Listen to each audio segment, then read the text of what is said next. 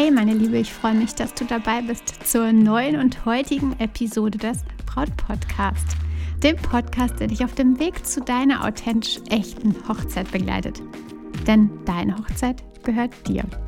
Ich bin Stefanie Allesroth, Autorin und Moderatorin des Braut Podcast und ich unterstütze dich dabei, deine Hochzeit so zu planen und zu feiern, dass du dich schon während der Planungszeit so richtig glücklich fühlst. Und deine Hochzeit selbst mit Glück im Herzen und mit dem Lächeln auf den Lippen feiern kannst. Heute teile ich etwas mit dir, was ich noch nie und zum allerersten Mal im Braut-Podcast mit dir teile. Und ich bin ein bisschen aufgeregt, ein bisschen nervös darum. Es geht um eine ganz persönliche Geschichte. Ich öffne irgendwie quasi mein Tagebuch für dich. Und diese Geschichte hat auch so richtig viel mit dir zu tun damit, dass du manchmal auch ganz spontan deine Tasche und deinen Lieblingsmenschen packen solltest und dich auf ans Meer machen darfst. Und sie hat auch mit meiner Uroma aus Charlottenburg zu tun, die verdammt mutig war, denn sie tat etwas, für das sie viele wohl für verrückt erklärten.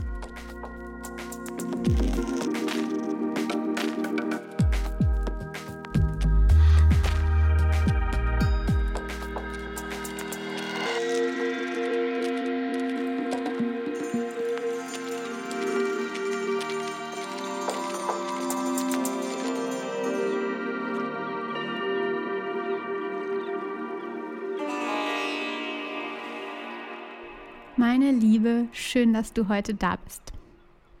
Dein Herz sollte dein Steuermann sein. Punkt.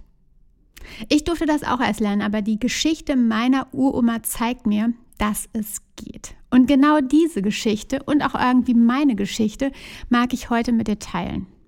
Das habe ich noch nie im Braut-Podcast geteilt es ist echt eine ziemlich persönliche Sache, aber ich bin ja einfach gewillt, das mit dir zu teilen, weil ich glaube, dass es genau jetzt der richtige Zeitpunkt ist und ich glaube, dass ja, du aus dieser Geschichte auch ganz viel rausziehen kannst. Ja, aber irgendwie bin ich trotzdem ein bisschen nervös, das Ganze mit dir zu teilen, weil, wie gesagt, so persönlich war es irgendwie noch nie.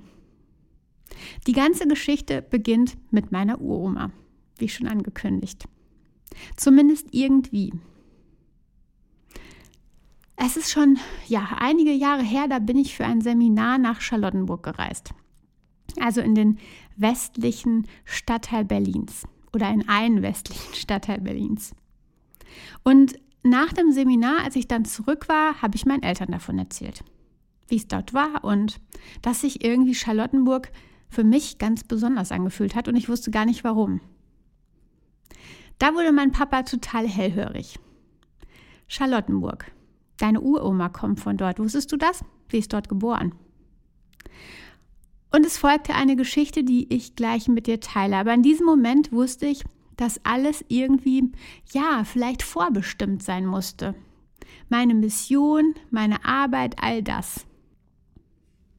Ich war schließlich irgendwie meinem Impuls nach Charlottenburg gefolgt und hatte da noch keine Ahnung von der spannenden Reise meiner Uroma, von der spannenden Geschichte von meiner Uroma, von dem Mut, den sie hatte. Meine Uroma war damals in Charlottenburg geboren worden.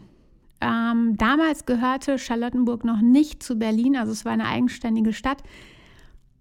Und sie ist in eine wohlhabende Familie geboren worden. Die Familie waren Droschkenbesitzer und das ist quasi sowas wie die Taxen der Vergangenheit. Also Fuhrwerke zur Beförderung von Menschen waren das, die ja mit Pferden teilweise bespannt waren, später ähm, dann auch mit Motor liefen.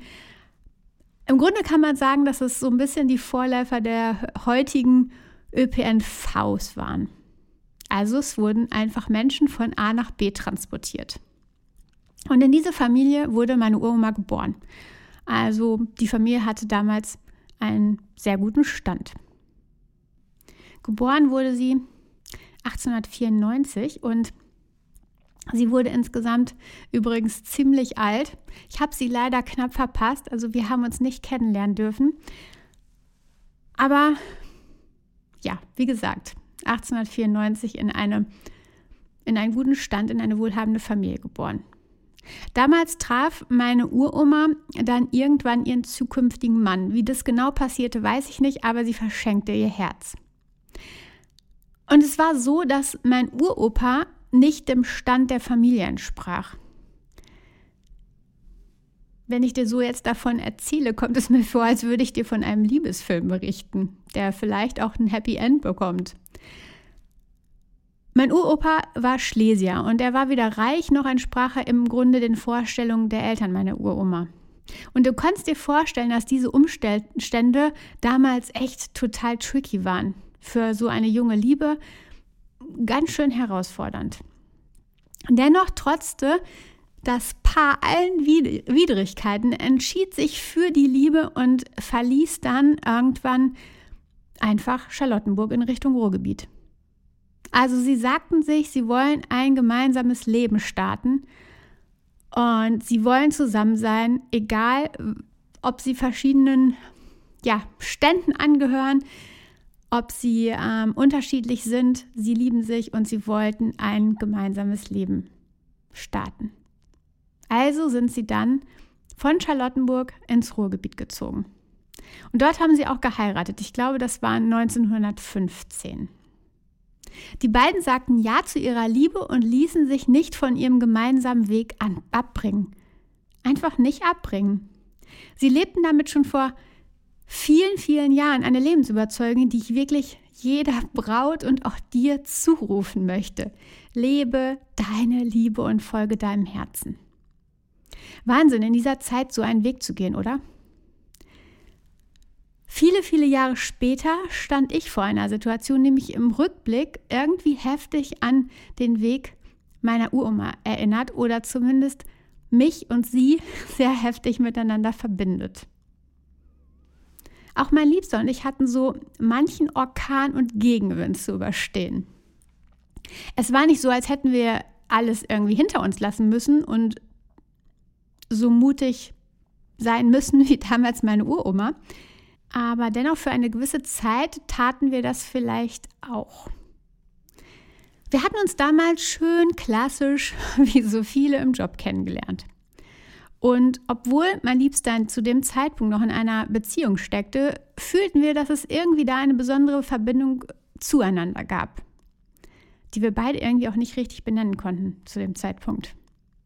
Ja, und dann kam es zu dem Punkt, als sein Traum einer Reise um die Welt immer konkreter werden sollte. Und ich mich von dieser Idee einer Weltreise so angezogen fühlte, dass ich einem Impuls, einem inneren Gefühl folgte, diesen Weg einfach mitzugehen. Als gute Freundin damals. Zu Beginn der Reise gab es viele Momente, in denen ich meinen Drang bereute. Definitiv. Klar, du kannst dir vorstellen, es war auf jeden Fall Überforderung auf beiden Seiten da irgendwie. Doch nach und nach wuchsen wir irgendwie zusammen und erlebten gemeinsame und unvergessliche Abenteuer. Im Rückblick sehe ich das jetzt einfach noch mal so so deutlich, wie turbulent es am Anfang war und mit der Zeit einfach immer mehr in den Fluss geriet. Und da einfach im Rückblick so tolle Erlebnisse waren, die ähm, jetzt immer noch ein Lächeln in mein Gesicht zaubern. Nach einem Jahr ging es dann immer noch als gute Freunde zurück nach Deutschland. Wirklich füreinander entschieden haben wir uns dann erst einige Zeit später so richtig. Aber ich glaube einfach, dass die Weltreise unsere Feuerprobe war und eben auch die Bestätigung, seinem Herzen zu folgen. So wie meine Uroma es getan hatte. Ja, vielleicht ging sie ein Risiko ein und vielleicht ging auch ich ein Risiko ein. Wahrscheinlich hatte sie auch mehrmals den Gedanken, ob ihre Entscheidung wirklich richtig war. Vielleicht hatte sie auch am Anfang immer mal wieder bereut, ganz klar. So wie ich es auch tat. Aber es hat sich gelohnt. Am Ende wartete dann das Happy End.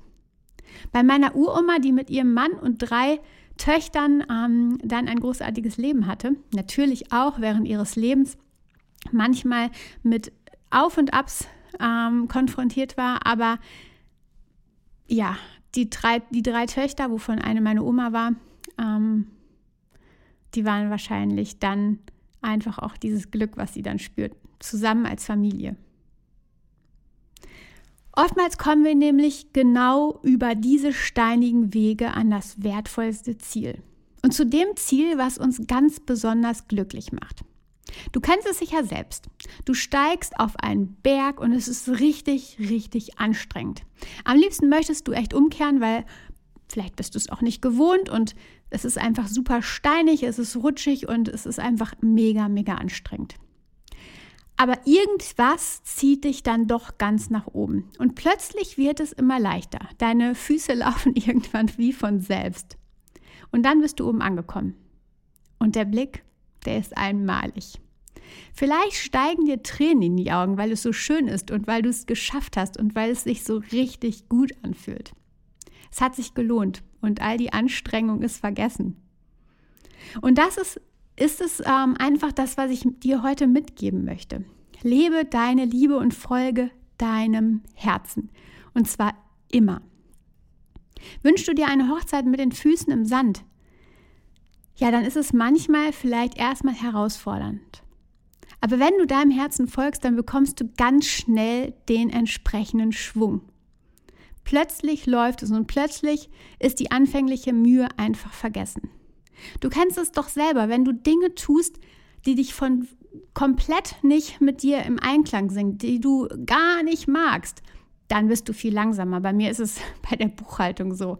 Von vorne bis hinten zieht sich dieses Thema oder diese Aufgaben und ich komme da einfach nicht in Fluss. Es, ich kann machen, was ich möchte, was ich will. Es funktioniert einfach nicht.